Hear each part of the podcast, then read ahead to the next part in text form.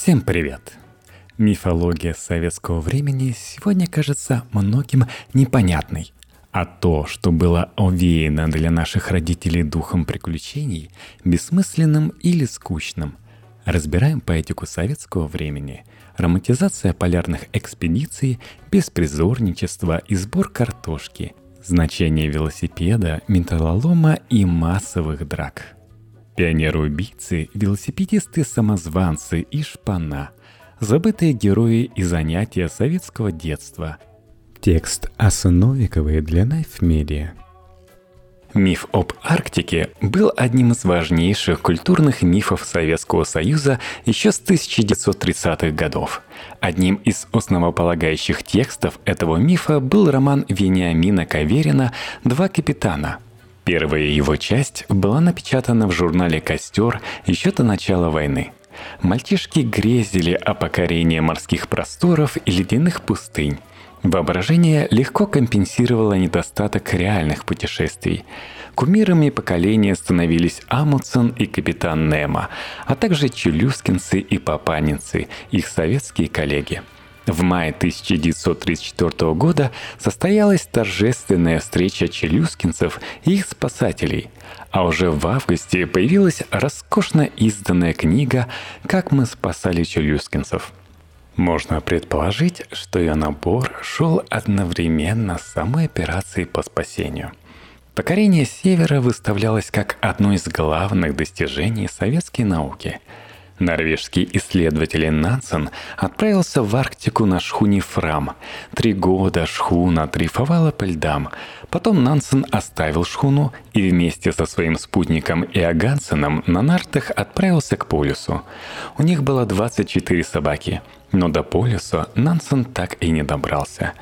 Русский путешественник Седов два года пытался пробиться, так и не дошел до полюса. Погиб около острова Рудольфа. И еще десятки других исследователей не могли до полюса добраться. Но я знал, все это было до революции. Люди погибли потому, что им никто не помогал. У нас другое дело. Нам поможет весь советский народ. Где бы ни очутился советский гражданин, в тайге, в океане, в степи, родина его не оставит, писал Иван Папанин в книге «На полюсе». Беспризорники – После Первой мировой и гражданской войны в России резко увеличилось число беспризорников. В 1920-е с этой проблемой стали бороться на государственном уровне. Первый советский звуковой фильм «Путевка в жизнь» рассказывал об истории подлинного эксперимента в трудовой коммуне, начатого по инициативе главного чекиста Дзержинского и с опорой на органы – Железного Феликса величали не иначе, как лучшим другом советских детей. Откуда? Кто они? Скелеты в грязной рване, озлобленные взгляды, одичалый вид.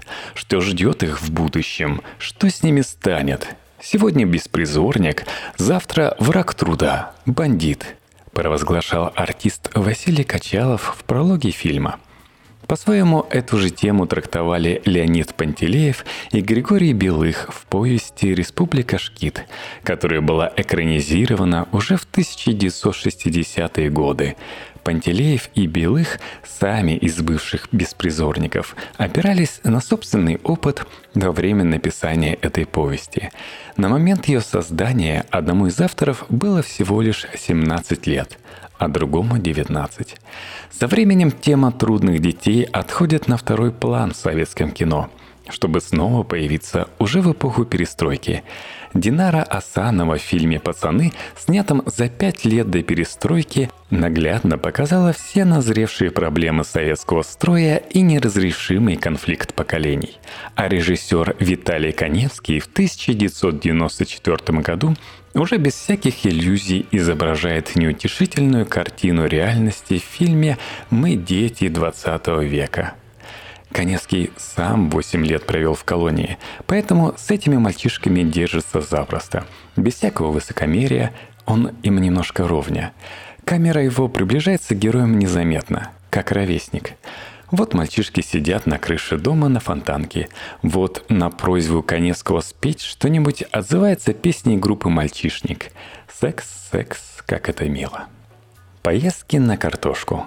В советские времена все студенты вузов и техникумов должны были проходить достаточно экстремальные испытания. Обязательные сельхозработы. В быту они именовались просто поездки на картошку. Даже если овощи были другими, свекла или огурцы, суть дела оставалась прежней – Осенью все студенты первых и вторых курсов в принудительном порядке выезжали за город, чтобы помогать колхозникам в сборе урожая. Практика эта существовала вплоть до 1990-х годов. Работать приходилось за шестерых, но для многих эти поездки были овеяны романтикой первой вольницы – Деревенский самогон, драки с местными, походы на дискотеки. Фильме «Сентиментальное путешествие на картошку» 1986 года разворачивается как раз такой сюжет. Это история робкого первокурсника Пети Карташова, который вместе с друзьями отправляется в колхоз на картошку – первую же неделю он влюбляется в прекрасную незнакомку в красной кепке по имени Аня. Она, впрочем, не отвечает Пете взаимностью.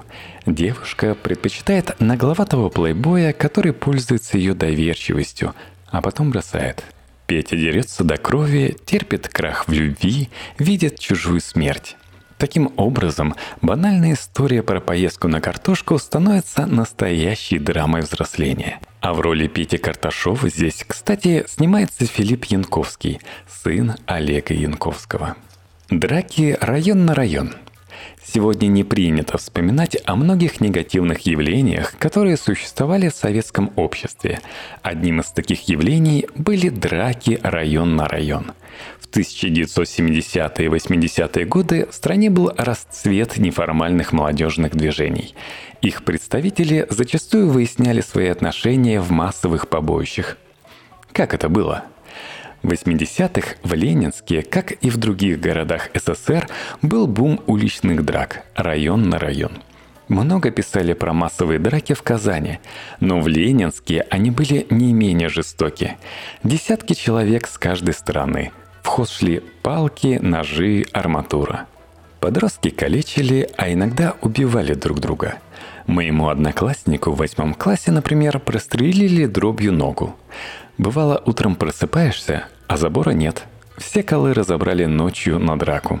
В «Комсомольской правде» даже была статья про эти жуткие драки в Ленинске-Кузнецком. Называлась она «Фуфайчники». Из книги Олега Тинькова «Я такой, как все». Официальная власть, как обычно, предпочитала помалкивать о таких вещах. Но в 80-е с приходом гласности и перестройки тема молодежной преступности все чаще стала мелькать в прессе и на экранах – в 1987 появляется документальный фильм «Страшные игры молодых», посвященный как раз-таки дракам в Казани. Кадры из этого фильма и сейчас невозможно смотреть без старокания. Юноша с пробитой головой лежит на больничной койке и кричит «Я буду убивать! Я буду убивать!» А его приятель продолжает «У нас даже девушки дерутся. Девушки с монтажкой ментов мочили, как дикари». Единственную радость своей жизни эти люди находят в бесконечном мучительстве друг друга, в драках и поножовщине. Сбор металла. А вот школьный сбор металлолома, наоборот, вспоминается с удовольствием многими из тех, кто жил в советское время. Эта обязаловка давала возможность покинуть школьный класс и бегать по улицам в поисках труб, железа и панцирных сеток – при этом во всем происходящем был элемент соревновательности, нечто среднее между игрой в войнушку и поиском клада. Это начинание преследовало сразу несколько целей – воспитательную и экономическую. Кроме металлолома, был широко распространен сбор макулатуры. На полках книжных магазинов трудно было найти желанные книги, и чтобы заполучить новинку, надо было сдать то или иное количество макулатуры. Именно сбор макулатуры подарил возможность многим создавать уникальные личные библиотеки, наполненные собраниями сочинений Флобера, Золя, Конан Дойля и других классиков. Я мелкими шажками прочесывал линии и дворы Васильевского острова в поисках ржавых кроватей и водосточных труб – И вдруг однажды увидел в одном из дворов одиноко стоящую чугунную ванну, почти новую. Я даже удивился, что люди выкинули такую чистенькую и новенькую чугунную ванную. Собравшись стремительным нашим звеном, мы затолкали ванну на школьный двор. По снегу она шла хорошо. Утром ванну оприходовали и с почетом провозгласили наше звено лидером соревнований. Мы ходили очень гордые. Но недолго. Прошел шумок, что по школе ходит участковый милиционер с дворником и кого-то ищут. Оказалось, они искали нашу ванну. Заря коммунизма для меня на время скрылась за черными тучами. Из книги Николая Василина «История СССР. Краткий курс». Велосипедисты – Велосипед был главной мечтой и ценностью советского человека, а тем паче ребенка. О чем еще было мечтать в мире тотального дефицита и тотальной нехватки материальных ценностей? В воспоминаниях современников часто можно прочитать о двух самых заветных мечтах мальчишек той эпохи – фотоаппарат FET и велосипед – Представьте себе, каково бы было им увидеть будущее и их сверстников с айфонами, в которых целый мир. Предприниматель Дмитрий Зимин, будущий основатель Вимпелкома, вспоминает свое детство в книге «От двух до 72». Продолжил дворе. Кроме игр, бытовали и индивидуальные развлечения – Велосипеды были наперечет, только у некоторых юношей из зажиточных семей ни у меня, ни у сестры велосипеда, даже трехколесного никогда не было. Обещали купить, да так и не купили. Дети, приезжавшие с родителями из-за границы, катались на привезенных самокатах, иначе роллерах. Роллеры сверкали хромом и восхищали тщательностью отделки. Их владельцев одолевали просьбами. «Дай прокатиться, ну хоть немноженько», Кинематограф 1960-х, находящийся под изрядным влиянием неореализма, с радостью перенимает все его родовые черты. И велосипедные прогулки становятся главным символом оттепельной романтики. Велосипедист под дождем держит зонт над девушкой в начальных кадрах фильма «Я шагаю по Москве», 1963 году появляется фильм «Укротители велосипедов», как своеобразный отечественный ответ похитителям велосипедов Виторио де Сики. В фильме Ролана Быкова «Пропало лето» двоих мальчишек Валерия Булышева и Жека Ручкина отправляют на летние каникулы в Курепку к теткам Валерия. По дороге Валерий решает сбежать и недотепе Жеке приходится играть роль своего друга и даже участвовать вместо него в велосипедных соревнованиях. Юные натуралисты. Журнал «Юный натуралист» начал выходить в Союзе еще в 1920-е годы. По всей стране возникали детские кружки, в которых дети занимались изучением естественных наук и природы. А живые уголки были почти во всех школах страны – в них обитали ежики, черепахи или канарейки. Всевозможная живность была одной из основных отрад советского ребенка, а практически в каждом московском дворе можно было увидеть голубятню. Ребята нашего двора построили из проволочной сетки голубятню.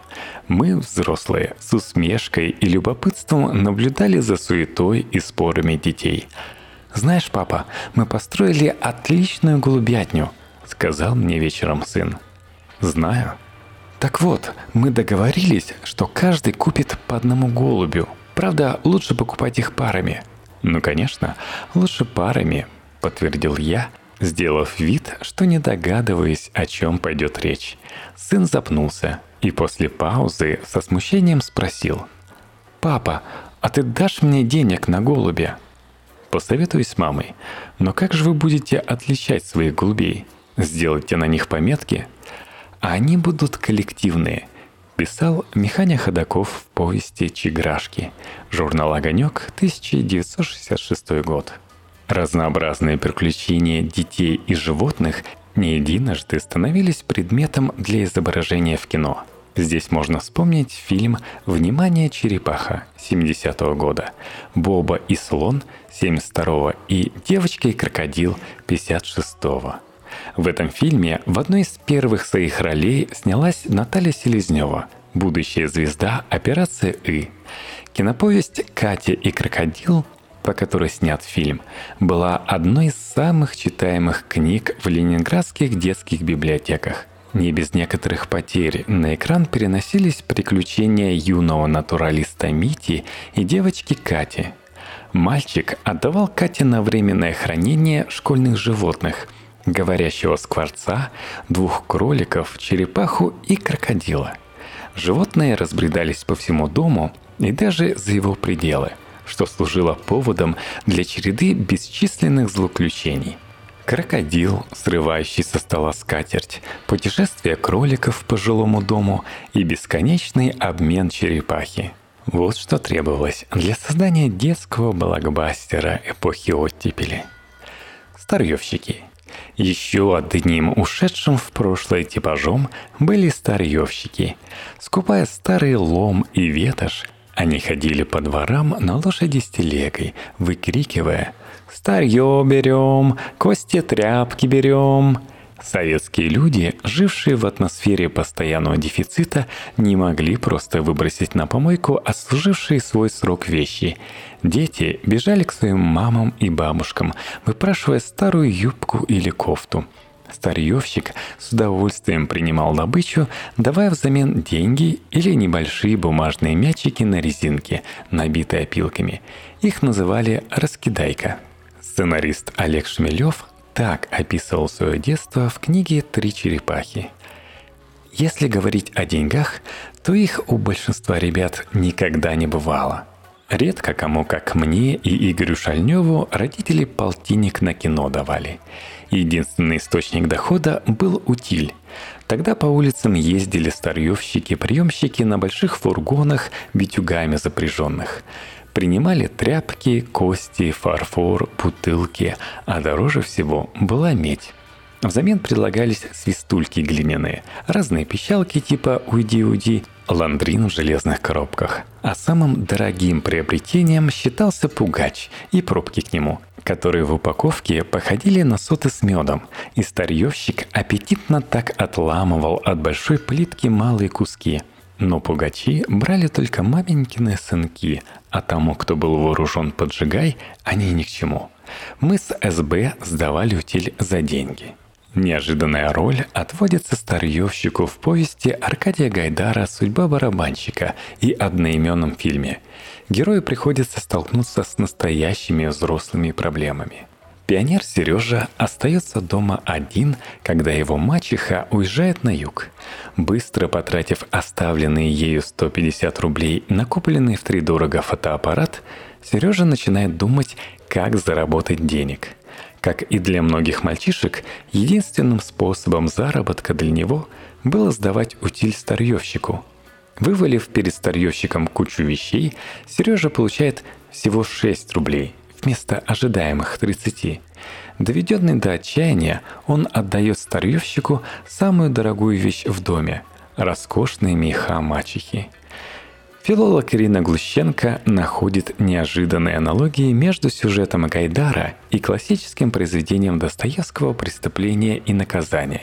Пионер Сережа в этот момент становится своеобразным Раскольниковым, который вынужден закладывать последние старухи-процентщицы – Вокруг него нарастает параноидальная, почти хичкоковская атмосфера, из которой невозможно найти выход. Подобно Раскольникову, обстоятельства вынуждают его пойти на убийство. «Но ты же... ты же убил Якова!» – пробормотал Славка и, по-видимому, сам испугался. Не сказал ли он мне лишнего? Резкий крик вырвался у меня из еще не окрепшего горла. Я кинулся вперед – и тут же зашатался, поперхнулся, ухватился за перила. Кашель душил меня, в горле резало. Однако совершенное преступление не делает Сережу отверженным. Роковой выстрел, напротив, служит своеобразным проявлением лояльности советскому строю. Такие неожиданные мотивы прячутся за подкладкой привычных советских сюжетов.